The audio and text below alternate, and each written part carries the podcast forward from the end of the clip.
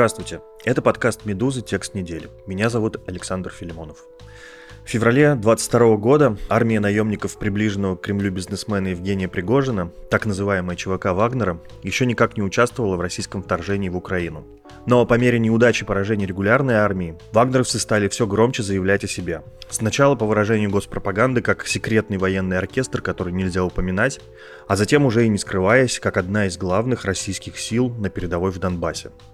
Пригожин больше не отрицает, что является основателем ЧВК, вербует в колониях заключенных на войну, лоббирует в Госдуме защиту своих наемников от так называемой дискредитации и даже открыто критикует Минобороны РФ за военные просчеты на фронте. Вагнеровцы при этом отличаются показательной жестокостью, записывая видео убийств людей кувалдой, которую они сделали своим символом. В затяжной битве за Бахмут ЧВК Вагнера продолжают играть заметную, если не ключевую роль. Какую тактику используют наемники и почему она кажется эффективнее действий российской армии, в нашем подкасте рассказывает военный эксперт «Медузы» Дмитрий Кузнец.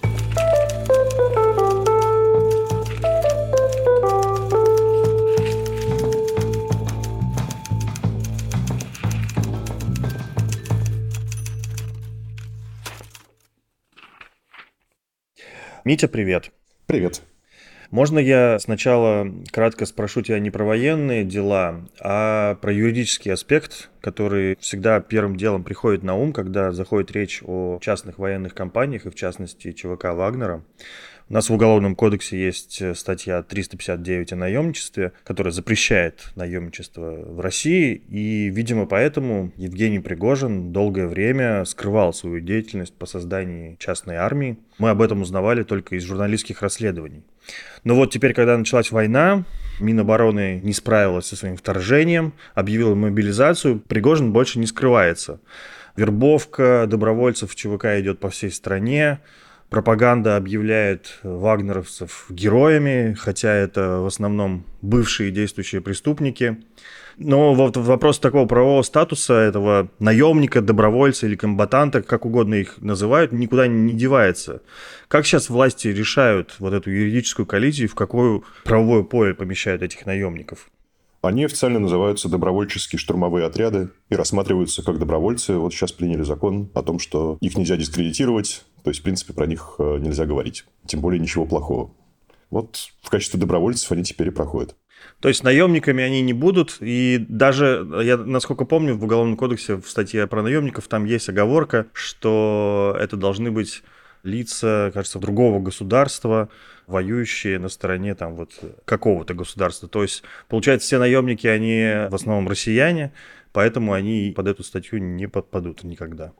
Ну, насколько можно судить, граждане иностранных государств там тоже есть в каком-то количестве, возможно, в следовом.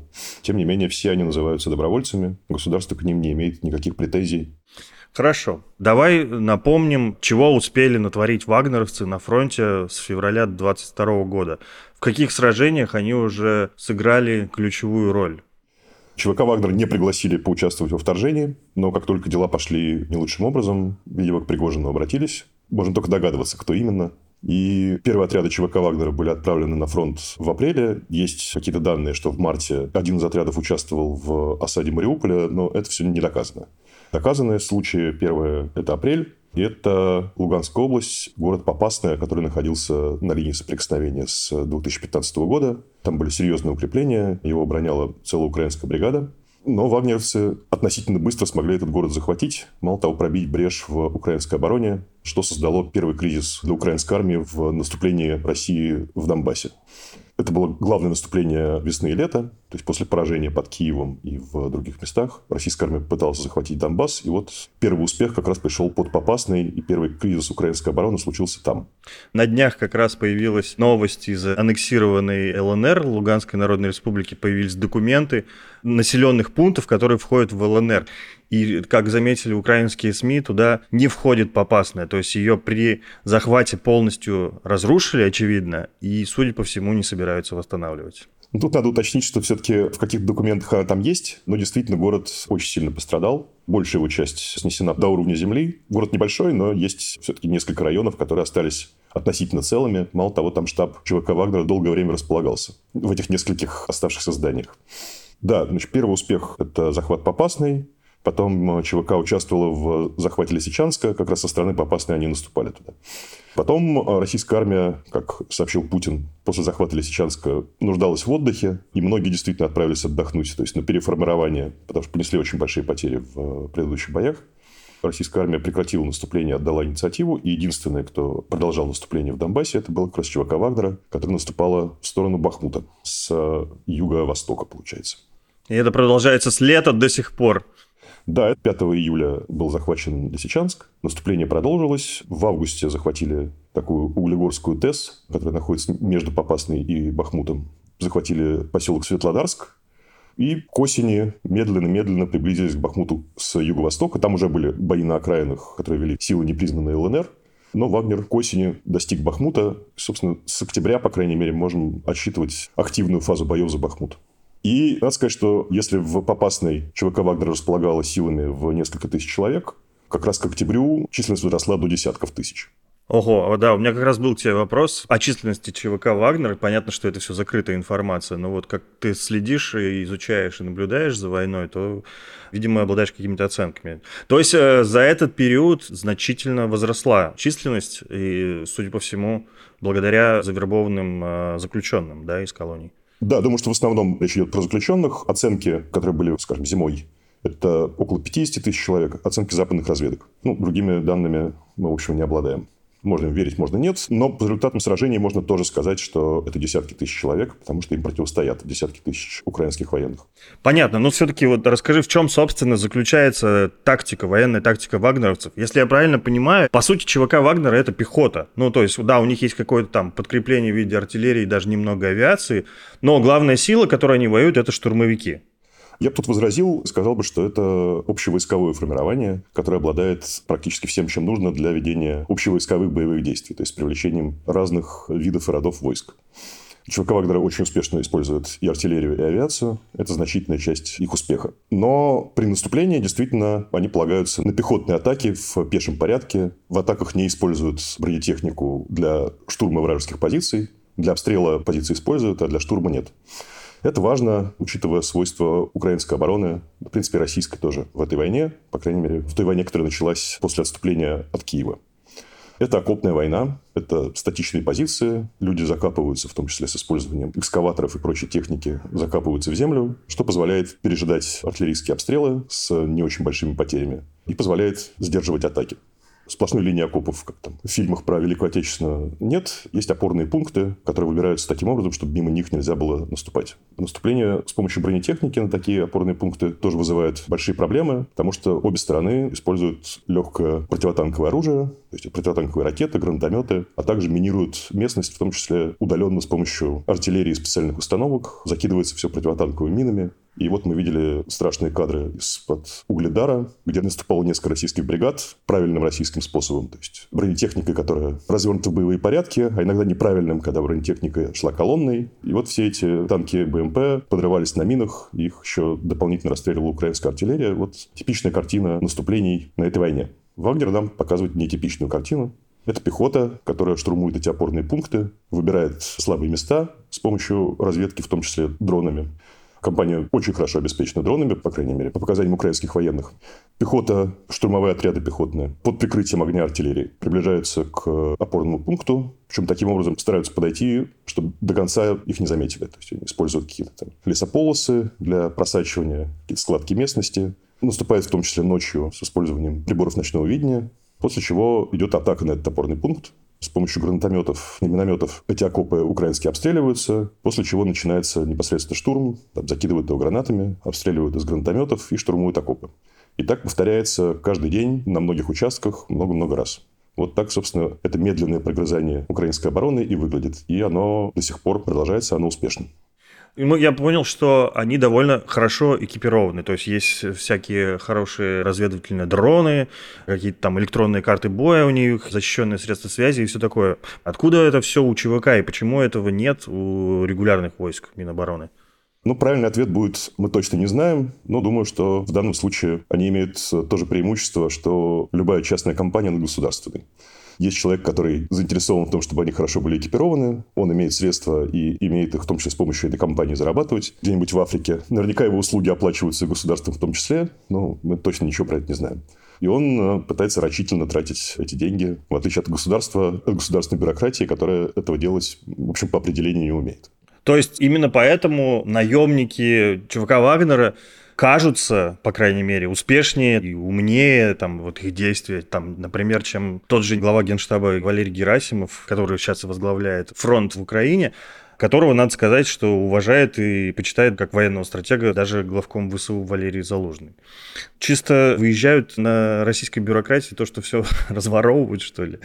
Ну, как э, есть известное выражение, которое не до конца понятно кому приписать. Это, конечно, фраза про то, что политики умнее, чем военные. Это спорная вещь, но в данном случае мы видим непосредственное доказательство правоты человека, который первый сказал. Я думаю, что можно сказать, что ЧВК Вагнера успешно в конкретной ситуации против конкретного типа обороны, который доминирует на фронте, вот против статичной обороны, она весьма успешна. В каких-то других проявлениях мы ее видели мало. Мы видели несколько украинских контратак неудачных, которые ЧВК Вагнера отразила. Но мы не видели ЧВК Вагнера в маневренном наступлении, когда танки прорываются вглубь обороны противника, громят тылы и все такое. Вот этого мы не видим. Мы видим поступательное, медленное прогрызание украинской обороны, и в этом они успешны. А поскольку такая оборона из опорных пунктов, хорошо закопанных в землю, это доминирующий тип, и штурм этих опорников – это главный вид боевых действий, который приходится вести, вот да, вот в этом они успешнее, чем российская армия, безусловно. Слушай, а кто непосредственно командует действиями наемников? Это ведь не Пригожин, он скорее политик, пиарщик, но не военачальник. Ну, Пригожин утверждает, что командует непосредственно Вагнер, человек по фамилии Уткин, националист, который ЧВК Вагнера и организовал. А так мы ничего достоверно не знаем ни про структуру, ни про командующих. Мы знаем нескольких э, деятелей, там, начальник артиллерии, вот с ним Пригожин встречался и беседовал, еще несколько человек – Большая часть вообще в масках, поэтому мы не можем сказать, кто это. Я думаю, что почти наверняка вся верхушка, все командование ЧВК «Вагнер» — это бывшие военные отставные, которые, как опять же Пригожин говорит, ненавидят бюрократию Министерства обороны, а им нравится творчество, так он это называет. Некоторая гибкость, которую можно было бы назвать творчеством, она видна на оперативном уровне, например потому как ЧВК Вагнер выбирает направление ударов, потому как она меняет направление ударов, потому как пытается перерезать пути снабжения противника. Можно, наверное, назвать это и творчеством. При всем при том, что у Пригожина есть конкретный конфликт э, с Минобороны, он любит покритиковать, и его наемники там в всех этих видео особо не церемонятся, матом практически кроют.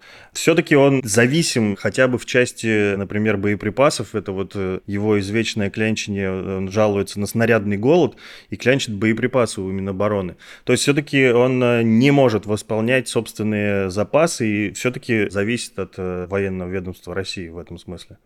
Ну да, по большой номенклатуре оружия и боеприпасов он абсолютно зависим от э, государства. Сам он не производит это оружие. А закупить его где бы то ни было, кроме как российского государства, получить он не может. При том, что были сообщения про то, что он закупал боеприпасы, а именно снаряды для артиллерии в Северной Корее. Тоже западные разведки сообщали. Сложно сказать, правда это или нет. Пригожин сам это дело отрицает. Есть э, сведения, что он в Китае получал спутниковые снимки в радиодиапазоне. Важный вид разведки, который даже для российской армии не всегда доступен, скажем так. Тоже мы не знаем, правда это или нет. Но США ввели санкции против китайской компании, где было сказано, что он продает свои услуги Пригожину. Но в остальном, если говорить про тяжелое оружие, прежде всего, про боеприпасы, Пригожин абсолютно зависим от российского государства. И первым оператором там является Министерство обороны, и в условиях, когда этот ресурс не бесконечен, речь идет про технику и про те же самые снаряды для артиллерии, возникает неизбежный конфликт в борьбе за эти ресурсы, не бесконечные. Мало того, не только не бесконечные, но и эти ресурсы становятся все менее доступными, потому что российская армия тех же боеприпасов тратит больше, чем российская промышленность может произвести. И то же самое про технику. Потери, по крайней мере, первого года войны столь велики, что российская промышленность восполнить их оперативно не может. Поэтому, да, мы видим борьбу за ресурс, это не просто личный конфликт бюрократа с э, предпринимателем. Ну, это, наверное, не только борьба за ресурс. Мы все-таки видим, как ревностно Минобороны относится к успехам ЧВК Вагнера. Они все-таки есть какие-то, да, и были случаи, когда Пригожин там через свою пресс-службу объявлял, что он захватил там очередное село под Бахмутом, в итоге какая-то тишина-тишина, потом через пару-тройку дней Минобороны это признает, но даже не называя конкретных э, никаких названий, они избегают слова ЧВК «Вагнер», но потом был момент, когда им пришлось это признать, они первый раз упомянули свои оперативные сводки. Обычно это называется добровольческие штурмовые отряды, как я уже сказал. Добровольческие штурмовые отряды захватили такое-то село. Вот. Но есть еще вариант российские вооруженные силы захватили. Тоже вполне себе могут так сказать. Тут есть небольшой спор среди экспертов, какое участие в штурме Бахмута принимают вооруженные силы России, то есть э, части, которые подчиняются Минобороны. Они там есть, было несколько репортажей из э, десантных подразделений Тульской воздушно-десантной дивизии в тех же местах, где воюет Вагнер. Но это было зимой. После чего ничего там про этих десантников неизвестно. Пригожин сам посещал штаб мотострелковой бригады, одной из, с местом постоянного базирования на Дальнем Востоке, где встречался с комбригом, а потом рассказывал, что эта бригада была в плохом состоянии, но мы ее взяли, подлечили, как он сказал, и она принимает участие в боевых действиях вместе с ними. Да, мы видели какое-то количество артиллерии, которое, скорее всего, принадлежит частям российской армии, в том числе десантникам. При том, что у Вагнера, очевидно, есть и своя артиллерия. То есть, какое-то участие российские войска в боях под Бахмутом принимают, но я думаю, что все-таки правильно будет сказать, что они имеют вспомогательную роль. Интересно. А как бы ты оценил потери ЧВК Вагнера с прошлого февраля? Думаю, что когда ЧВК Вагнера была небольшой организацией, может быть, относительные потери были велики, но они не были заметны в общей массе потерь. Но начиная с зимы мы видим огромное количество некрологов в социальных сетях и в каких-то региональных медиа, в том числе некрологов на заключенных или просто на наемников, про которых внятно сказано, что они воевали в ЧВК Вагнера. Возможно, так вот если судить по этим некрологам, когда можно атрибутировать, где человек воевал, достигает десятков процентов от общих потерь российской армии. При том, что если, опять же, судить по динамике публикации этих некрологов, потери российской армии в последнее время возросли существенно. Возможно, в значительной степени за счет ЧВК Вагнера. То есть потери велики, тактика, которую они используют, предполагает высокие потери среди вот этих непосредственно штурмовиков. Но при этом, как утверждают украинские военные, которые ЧВК Вагнера пытаются исследовать, потери среди специалистов, то есть среди артиллеристов, людей, обеспечивающих связь, командиров, которые командуют с помощью дрона. А мы видели несколько видео, когда, очевидно, с дрона штурмовикам этим дают указания, с какой стороны заходить в окоп или там в здание и так далее. Да, можно сказать, что потери среди штурмовиков велики, но костяк ЧВК Вагнера остается. А скажи, как можно оценить успехи Вагнера за всю войну? Меня очень поразила фраза в материале о том, что с э, июля 22 года по нынешний момент на любом из направлений, где продвигался ЧВК Вагнера, они продвинулись от Попасны, где начинали войну, не далее, чем на 30 километров. Ну, с одной стороны, кажется, да, что это не очень большой успех. С другой стороны, российская армия за то же время нигде не продвинулась даже на 30 километров. И можно сказать, да, что ЧВК Вагнера – единственное успешное подразделение сейчас среди российских сил. Преувеличивать значение этих успехов не надо, но можно сказать, что начиная где-то с декабря значительная часть украинских сил вынуждена оборонять Бахмут от ЧВК Вагнера. При этом украинские войска несут тяжелые потери, особенно в последние недели. Они велики. Это признают и сами украинские военные, и западные эксперты, которые вот там группа экспертов посетила как раз Бахмут несколько недель назад. И по их утверждениям соотношение потерь украинских с ЧВК Вагнера, они сказали мягко, не очень хорошее. И недостаточное для того, чтобы считать, что ВСУ истощают силу наступающих поскольку их силы истощаются, по крайней мере, в таком же темпе. То есть, может быть, какое-то оперативное значение этих успехов не очень велико, и даже в случае захвата Бахмута нельзя сказать, что это будет решающее поражение для украинской армии. Но если сравнивать с российской армией в целом, то это большие успехи, потому что российская армия практически никаких успехов не имеет. В последние месяцы, по крайней мере.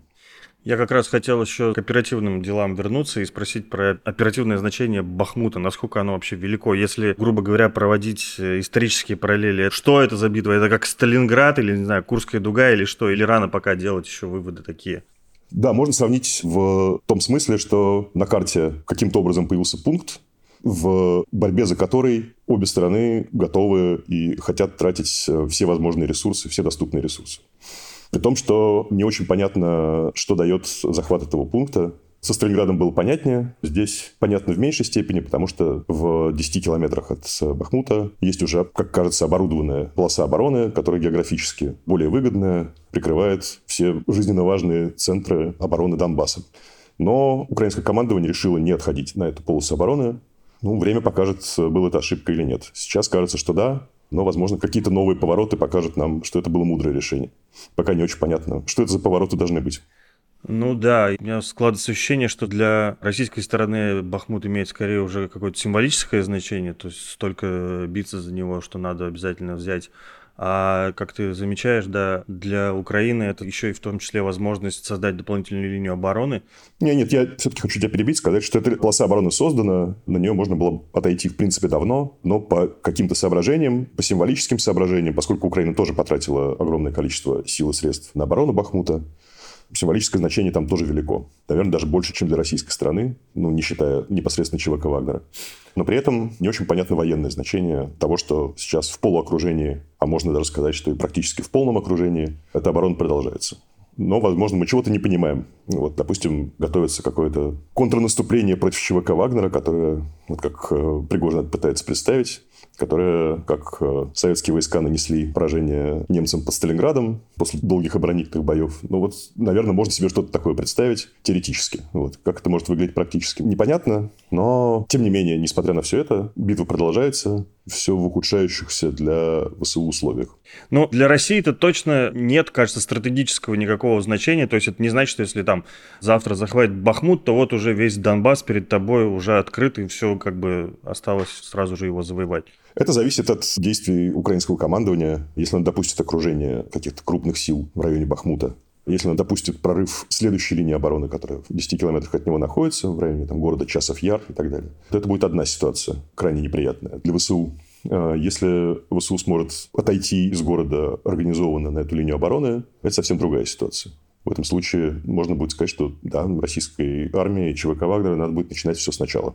Окей. Ну и напоследок, возвращаясь вот к этой тактике, которую ведет э, ЧВК «Вагнер», такая окопная война, как ты говоришь, штурмовая тактика, которая еще разработана во времена Первой мировой войны, мобильные, хорошо экипированные, не считающие людские ресурсы. Все-таки можно сказать, что это вот сейчас такая тактика, и вот эта такая, условно, пехотная война, она может сыграть решающую роль в войне? Или все может поменяться и будут какие-то бои другого значения? Нужно сказать, что такую вещь, как то, что показывает ЧВК Вагнера, российская армия будет крайне тяжело масштабировать. Хотя такие попытки, очевидно, делаются, судя по трофейным документам, которые украинские военные показывают. Это новые инструкции по созданию как раз штурмовых сил внутри российской армии, штурмовых отрядов.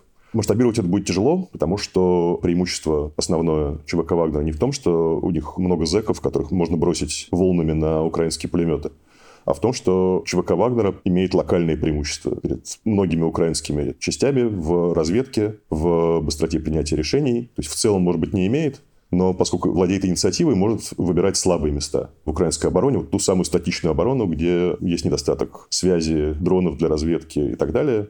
Когда он получает это локальное преимущество, ЧВК Вагнера имеет успех. Как это можно организовать в российской армии в целом, довольно тяжело себе представить. Очевидно, что есть в российской армии какие-то подразделения, которые хорошо экипированы и могут хорошо всю эту технику, связь, средства разведки применять.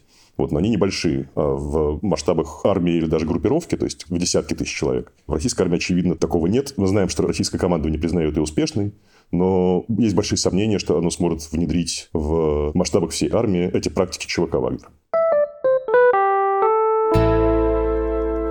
Спасибо за внимание. Это был подкаст «Текст недели». Напомним, что несмотря на статус нежелательной организации, которым наградили «Медузу» власти России, вы можете свободно и безопасно читать наши издания, слушать наши подкасты, подписываться на соцсети и рассылки и скачивать и пользоваться приложением, которое умеет обходить блокировки Роскомнадзора. Опасность для граждан России может возникнуть, если вы будете репостить и распространять наши материалы или переводить деньги «Медузе» даже из-за границы. Пожалуйста, воздержитесь от этого, чтобы избежать риска преследования властями. Если вы все-таки хотите помочь «Медузе», расскажите о ней своим иностранным друзьям. Они могут оформить пожертвование редакции по адресу support.meduza.io. Спасибо и до новых встреч.